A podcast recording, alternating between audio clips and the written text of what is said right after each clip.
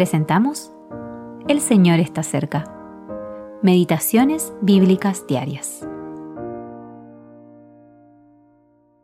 Meditación para el día 6 de febrero de 2024. El mundo no conoció a Dios mediante la sabiduría.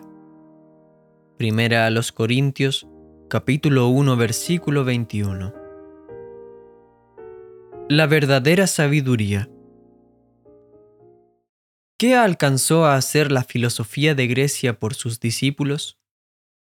Les hizo los ignorantes adoradores de un Dios no conocido. Hechos capítulo 17 versículo 23. Esa inscripción en sus altares publicaba ante el mundo su ignorancia y su vergüenza. Y no debemos preguntarnos si la filosofía ha hecho por la cristiandad más de lo que hizo por Grecia, nos ha comunicado el conocimiento del verdadero Dios, ¿quién se atreverá a decir que sí? Existen millones de profesos bautizados en todos los ámbitos de la cristiandad que no conocen del verdadero Dios más de lo que conocían aquellos filósofos a los que Pablo encontró en la ciudad de Atenas. El hecho es este. Todo aquel que realmente conoce a Dios es el privilegiado poseedor de la vida eterna. Así lo declara nuestro Señor Jesucristo de la manera más explícita en el capítulo 17 de Juan. Y esta es la vida eterna, que te conozcan a ti, el único Dios verdadero, y a Jesucristo, a quien has enviado. Conocer a Dios es tener vida y vida eterna. Pero ¿cómo puedo conocer a Dios?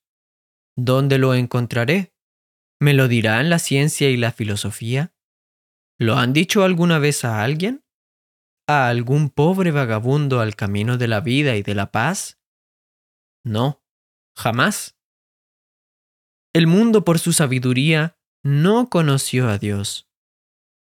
Las antiguas escuelas de filosofía, opuestas unas a otras, solo lograron sumergir la inteligencia humana en profunda oscuridad y en una desorientación sin esperanza. Y las modernas escuelas filosóficas, igualmente opuestas unas a otras, no son mejores. Vacías especulaciones, dudas penosas, teorías sin base. Es todo cuanto la filosofía humana en todo tiempo y en toda nación puede ofrecer al que sinceramente busca la verdad. ¿Cómo pues conoceremos a Dios?